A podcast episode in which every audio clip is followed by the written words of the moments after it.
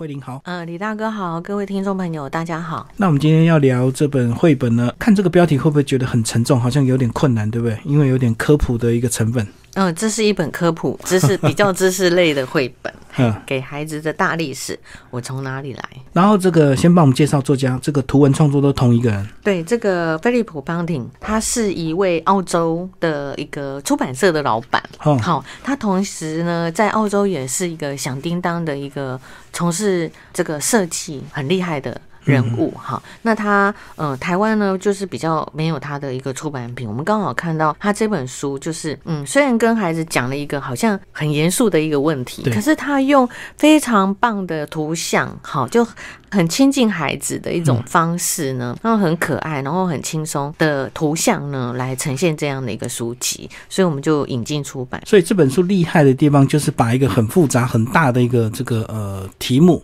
然后把它变成一个很简单的方式，然后呃整个设计呢又非常有趣，然后呃颜色也非常丰富。对，因为一般的科普书，就像呃，刚刚金明提到，就是哎，看这个书名好像讲历史，有历有历史两个字，你就会莫名其妙就会有一些这个压力来了，就觉得说哇，这个我一对孩子来讲一定要看这个吗？哈，可是呢，因为它的图就非常非常的简单，而且很很有趣的是，它就用很简单的这种图像可以解释。把很多很复杂的事情用图像来做一个、呃分层，然后做一个解释。最厉害就是这位作家，他本身就是设计呃美学相关的一个背景，所以他自己画了这个绘本，然后呃文字也是自己创作。呃，接下来我们就稍微聊一下这个书的内容，好不好？嗯，好。书的蝴蝶叶都是一个在这个大宇宙里面有非常多的分子，有非常多的个这个你刚刚讲的粉尘，哦，嗯就所有颗粒状的小圆点，然后做一个开端，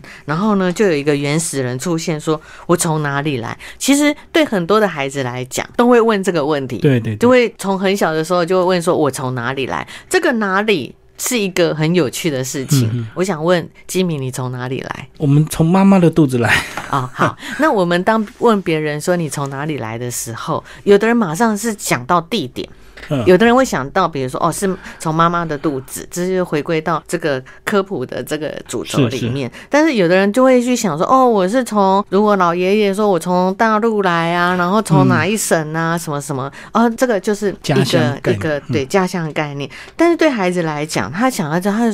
很多爸爸妈妈就会说，哦，对啊，你就是从妈妈的肚子里面来的啊、那这本书很有趣，就是在你从妈妈肚子来之前，我们的人类是从哪里来的？嗯嗯是从这个作为一个开端。那一切一切的开始呢，就说整个宇宙那时候比一个柳城还小，那时候就什么都没有，反正那个宇宙一片空无就对了。对，而且没有光，没有星星，也没有地球。那我觉得这个作者很厉害，他会把这个东西比喻成一个有形的，就是一个完全无形或者是一个很空泛的东西。他会透过有形的一个物件，来让孩子更清楚的了解这个形体，哈，或者是呃这个意涵。所以他还是有他一些幽默的一个手法，所以他比拟成说其实那时候就是有一颗柳丁这样子。对，他就说宇宙比一颗柳橙还要小，直到有一天，然后发生这个超级超级大的一个大爆炸，哈，就是这个宇宙大爆炸呢，呃，有了一个演化。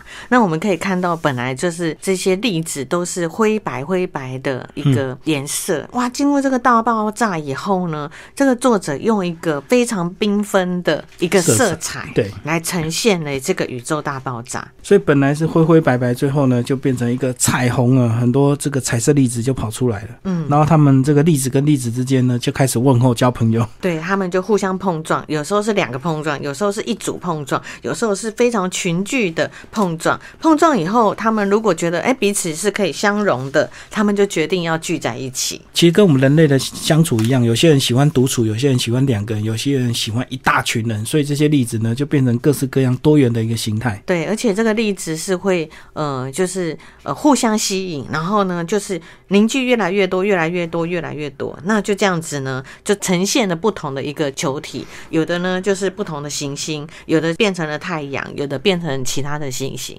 然后它除了这个文字这个呃简单易懂之外，其他的绘画也非常厉害哦。其实我们如果如果听众朋友有机会拿到这本书里来看，这个它就非常巧妙，用同色值、同色系的一个例子，慢慢把它融合在一起，最后这个小点点呢就变成一个很大的点点。所以在这个绘本，如果你阅读讲给小朋友听的时候，也可以透过这个视觉的帮助，让他知道说，哦，原来同样的东西，它会慢慢彼此互相吸引，这样。对，然后呢，这个不同的行星，包括不就是天上不同的这个在宇宙里面啊，慢慢的形成的。那地球呢，好，这个我们也是行星里面的一环，哈。对。然后呢，就是是在这个太阳系的中间。可是那时候的地球啊，因为并不是那么样的舒适，等于是一个地球刚刚形成的时候，这里呢本来非常非常的温暖，讲温暖好像有一点好像很温和哦，事实上是非常的热。好，嗯后来温度呢又变得非常非常的冷，然后所以呢，它就是一直在做这个温度上也一直在做变化。因为地球形成四十六亿年，所以它整个形成过程非常的漫长，所以它可能从一开始所谓的很热，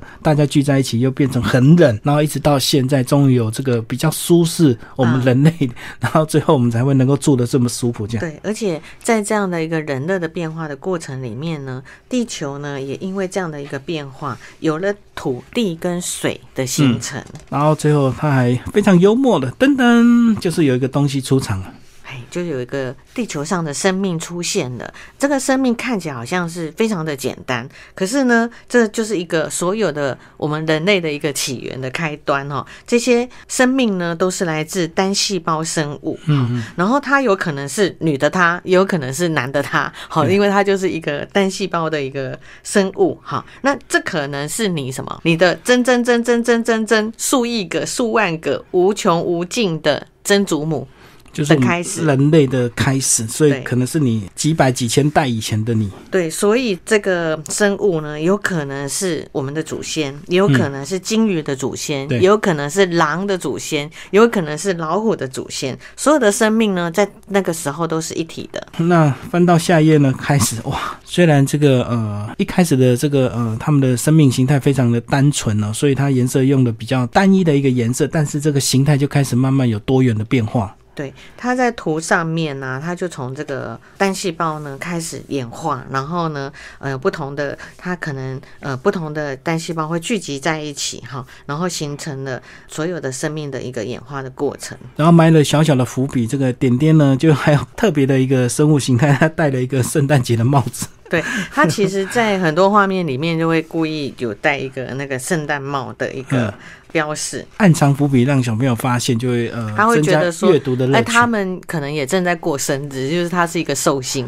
对他们有他们的节日。好，终于最后有一天，有个生物受不了，对不对？本来是大家都住在海里面，有一个生物就非常好奇，他就想要爬到这个陆地，到底看看陆地上有什么。对，所以它就变从这个那个水的生物呢，变成了陆生的动物，然后从恐龙到驴子，从这个牛到我们，然后一直从就是等于在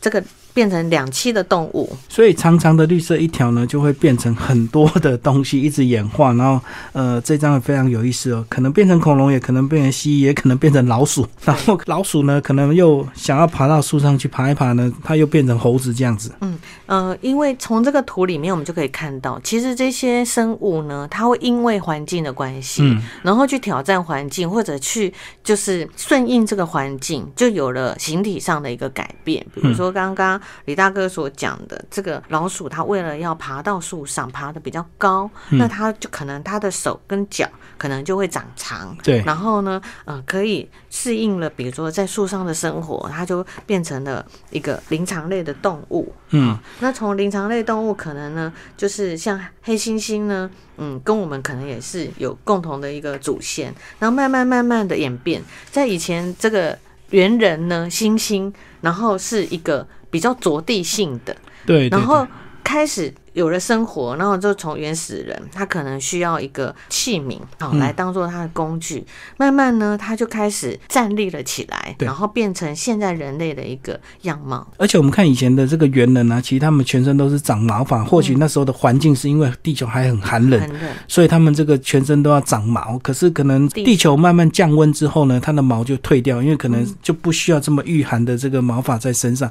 所以每一个演变，其实大家或许会觉得不太可能或不可思议，可是每一个演变可能都是几亿年，对不对？对。因为这么长的时间，才有可能改变这么大的一个变化。嗯，所以呃，人类呢，就是真的是很厉害的生物啊，它就是慢慢慢慢演化成现在我们的这个样貌。好，那当这个人类开始越来越多呢，每个族群都就要找他们适合的一个生活环境，因为可能住久了，这人变多了，他们就要一直迁居，然后人类就开始到处去冒险了，对不对？所以这也是为什么在世界上很多地方都有人类的这些化石来，呃，证明说他们足迹曾经都到世界很多地方。对，就是比如说最源头，比如我们现在的研究很多考古，就是所谓的呃智人，好，就是从非洲那边开始做发展。做迁移，然后经过那么多的一个年代，其实他们呃有可能因为透过迁移，有可能透过呃怎么样的一个搬迁，然后就找到自己适合的环境，然后居住下来。嗯可是不同地方的人跟人之间，是不是曾经是也有一个血缘的，或者是有一个、一个相同的一个来源的？哈，这都是考古里面非常有趣的一个议题。然后他们呢，人类就开始这个呃，从打猎一直慢慢这个，或许有时候的动物不好打，所以他们开始就要试着自己种东西，对不对？对，就是可能就是在以前，呃，整个地球的环境，它有非常丰富的生物，好，还有非常丰富的这个人类。很好玩，它就是要食物，它需要生存，不停的吃嘛所以它就，呃，可能以前狩猎是一个方式，后来发现狩猎你不一定守得到猎，而且有一定的风险。对，然后所以就开始，哎，能能不能种一些东西呢？那以前呢，可能都是吃野生的东西去做采集，嗯可是野生的东西，你如果一直居住在那个地方，也会就被你吃光了。对所以你必须要种植，所以就开始耕种，然后开始呢，你真的觉得这个是一个非常适合居住的地方，你想要